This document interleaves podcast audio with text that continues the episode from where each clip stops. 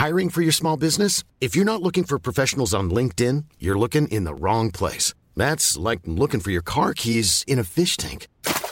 LinkedIn helps you hire professionals you can't find anywhere else, even those who aren't actively searching for a new job but might be open to the perfect role. In a given month, over 70% of LinkedIn users don't even visit other leading job sites. So start looking in the right place. With LinkedIn, you can hire professionals like a professional. Post your free job on linkedin.com/people slash people today.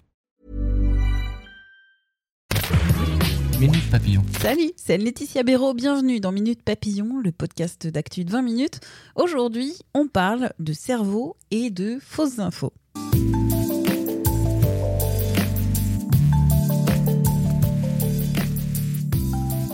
Je ne sais pas vous, mais moi, j'aime à croire que j'ai toujours du recul, une distance critique quand je navigue sur Internet et surtout sur les réseaux sociaux.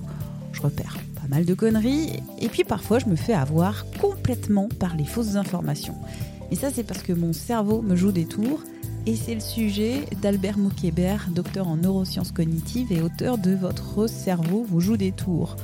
J'ai rencontré Albert Moukébert il y a quelques jours à Paris. Entretien, c'est parti. Je commence par une expérience personnelle où je me suis laissé prendre par une fausse information. Là, c'était plutôt par une photo. C'était euh, une photo que m'avait envoyée mon père par mail, qui était prise sur Facebook, et euh, c'était un lionceau qui était dans la trompe d'un éléphant, et il y avait une lionne à côté. Et en regardant cette photo, je me suis dit, mais qu'est-ce que c'est mignon, et qu'est-ce que c'est la nature, et tellement belle, et tellement... Voilà, l'amour des animaux m'a fait euh, croire à un photomontage qui était totalement ridicule et qui avait été démonté quelques jours plus tard par 20 minutes et aussi par l'AFP. Qu'est-ce qui s'est passé dans mon cerveau pour que je croie cette fausse info? Bah, c'est une vraie information cool qui a pas beaucoup d'impact. Mm. Donc, on a ce qu'on appelle, et c'est pas un jugement, on ce qu'on appelle de la flemmardise intellectuelle. C'est-à-dire qu'on n'a aucune raison d'aller vérifier cette information. Elle n'est pas chargée politiquement, elle n'est pas chargée idéologiquement. Elle est drôle. Elle Donc, s'inscrit un peu dans une sorte de. hmm, C'est mignon. Mais c'est mignon, De- mais c'était un peu bête d'y penser, d'y croire aussi. C'est tout le temps plus facile de sentir qu'on était bête après coup. Oui, mais, Mais non, c'était pas bête. c'est- Vous n'êtes pas experte de la nature, vous n'êtes pas biologiste, c'est pas votre passion, les lions et les éléphants, je pense. Et du coup, genre, ça a un coût. Si on va commencer à vérifier tout ce qu'on voit, on ne s'en sortira pas. C'est une pression énorme et irrationnelle de penser qu'on va jamais être exposé à une fake news. Moi, je suis sûr que là, maintenant, maintenant, il y a plein de fake news auxquelles je crois encore que j'ai jamais vérifié. C'est pas très grave. C'est- Sinon, on serait paralysé. C'est vraiment pas très grave. Autre fake news auquel j'ai cru, Hmm. c'était un peu plus politique. C'était euh, l'annonce d'une naissance en plein mouvement des Gilets jaunes. Hmm. Et l'information, c'était, qui a été délivrée, c'était ils ont appelé leur enfant Gilles et John. C'est quand même aussi c'est un truc aussi de mignon. Je pense pas que c'est une information politique. C'est plus mignon et drôle. Et, C'était complètement con, faut le dire quand même. Franchement, je vois. dire, Non, même mais si c'est la première non, fois mais pourquoi voit. Non, mais si vous prenez en compte les a priori de ce que les humains ont fait, genre après la Coupe du Monde, il y a des millions de Kylian qui sont probablement nés. Peut-être. C'est pas, c'est pas plus ou moins con d'appeler nos enfants. euh, je sais pas, il y a une période tout- les, toutes les filles d'une certaine génération s'appelaient Priscilla. D'un coup, comme ça, bim, des, des tonnes, ou, ou Katie, ou machin, c'est des modes. Et donc, Gilles et John, c'est drôle. Moi, je trouve ça drôle. Genre, je suis sûr que quelqu'un l'a fait en plus. Jusqu'à maintenant, non, mais c'était Oui, vraiment mais une c'est fausse c'est drôle. information. Genre, je trouve que c'est c'est une information marrante. Ce serait trop coûteux si on va vérifier s'il y a vraiment des bébés qui s'appellent Gilles et John qui sont nés. Genre, limite, c'est pas très. Genre, c'est c'est drôle. Moi, j'ai envie d'y croire. Même, même quand vous me dites que c'est une fake news, je trouve ça drôle. J'ai j'ai envie qu'il y ait quelqu'un qui l'ait fait.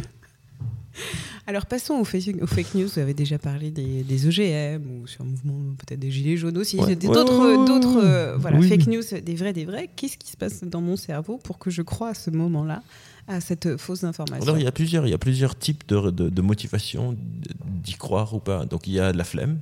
Parce que c'est pas très important et ça a l'air cool et du coup je vais peut-être mon éléphant avec le peut-être mon éléphant avec le lionceau euh, et des fois c'est des trucs négatifs aussi j'ai la flemme je sais Mm. pas il y a une période il y a une, une fake news sur Ribéry qui mange un bout de viande à genre je sais pas 10 000 euros je sais plus combien alors que c'était À Abu. Dhabi ou à Dubaï, euh, à de- 1200. de- mille- ouais, genre c'était des 1200 entrecôtes avec des, des, feuilles en or et tout, mais en fait c'est 300. Ça reste quand même très cher, mais c'est pas du tout la même chose. Mm. Euh, Il y a d'autres raisons, comme par exemple ce qu'on appelle le raisonnement motivé. C'est quand je suis attaché à une opinion et je vais aller croire les choses qui confirment cette opinion. Donc si moi, je sais pas, euh, je crois que les vaccins c'est pas bien. Il y a des informations qui disent ah ouais, Madame machin a, eu son enfant qui est tombé gravement malade juste après qu'il soit vacciné. Je veux dire voilà les labos pharmaceutiques qui continuent à nous empoisonner, etc. Euh, ou l'inverse, si moi je crois que euh, les OGM c'est quelque chose de très bien pour euh, pour la société, il faut qu'on l'utilise euh, euh, tout le temps et que c'est complètement stupide d'être contre les OGM. Euh, dès qu'il y a une information qui dit bah non en fait les OGM c'est en train de c'est un risque sur le système environnemental de réduire la variabilité des espèces, etc. Je vais dire, ouais, ils n'ont rien compris et, et- et rejeter ça. Et donc je crois le monde tel que je le perçois, tel que je le comprends. Selon mes a je- priori. Oui, mais ça, c'est vraiment une des raisons. C'est-à-dire, il y a le raisonnement motivé, il y a l'illusion de connaissance, croire que j'ai compris quelque chose parce qu'il est très technique et avec très peu d'informations, on pense qu'on a tout compris. La relativité, la physique quantique, euh, Les trous noirs. les trous noirs, les hauts potentiels, les, Mm. euh, tout ça. Euh, mais donc il y a plusieurs raisons, selon les différentes formes de news, qui font qu'on y croit ou pas. Et comment on peut repérer une bonne information ou, retrouver une bonne information une Déjà, information des fois, accepter qu'on peut-être qu'on peut pas le trouver, c'est-à-dire on parle des fake news tout le temps comme comme si on a tout le temps l'opportunité de faire du fact-checking. Mais je sais pas, il y a des fois des informations sur des sujets très très techniques où on ne sait pas encore, genre l'information n'est pas vraiment là. Je sais pas sur les médicaments psy, on fait du mieux qu'on peut, euh, on va se tromper, etc. Ça veut pas dire que c'est automatiquement des fake ou des fake news, des, des situations en conflit, des zones en conflit, une information qui sort de Syrie alors que le conflit, euh, euh, les bombes sont encore en train de tomber, bah, c'est difficile de vérifier, et donc d'accepter des fois d'être incertain, d'avoir des sortes de pondérations de mes opinions et de ne pas croire que toutes les informations sont fake ou vraies. Et surtout de ne pas oublier les bonnes pratiques euh, de, journalistique, l'exposition aux médias, parce qu'on on parle beaucoup des fake news, mais les études montrent que c'est pas ça qui a le plus d'impact. C'est les vraies news qui sont éditorialisées, de répéter la même information plein, plein, plein de fois, de faire des sélections dans quelle information est-ce qu'on transmet au public, de faire une hyper représentativité de certains, certaines castes de personnes, par exemple avec l'immigration, des choses comme ça. Même si c'est pas fake, on peut, on peut, on n'a pas besoin de fake news pour avoir une fake pensée et d'être presque plus vigilant quand c'est pas des fake news, de comment est-ce que ça, ça s'inscrit, dans quel récit, est-ce qu'on essaye de me faire peur, etc., à partir d'une information qui n'est pas nécessairement fausse, mais qui par exemple est partielle, qui tronque la réalité, qui présente une- un seul côté d'une argumentation sans présenter le côté opposé, etc., ce genre de choses. Donc on terminera sur l'importance du doute. Exactement. Merci. Merci beaucoup. Merci encore à Albert Moukébert pour cet entretien réalisé à l'occasion de l'événement Vision organisé par 20 minutes le 4 décembre à Paris. Quant à Minute Papillon, si cet épisode vous a plu, n'hésitez pas à nous envoyer quelques petites étoiles et des commentaires sur Apple Podcast. Je vous en remercie d'avance et je vous dis à demain. Ciao.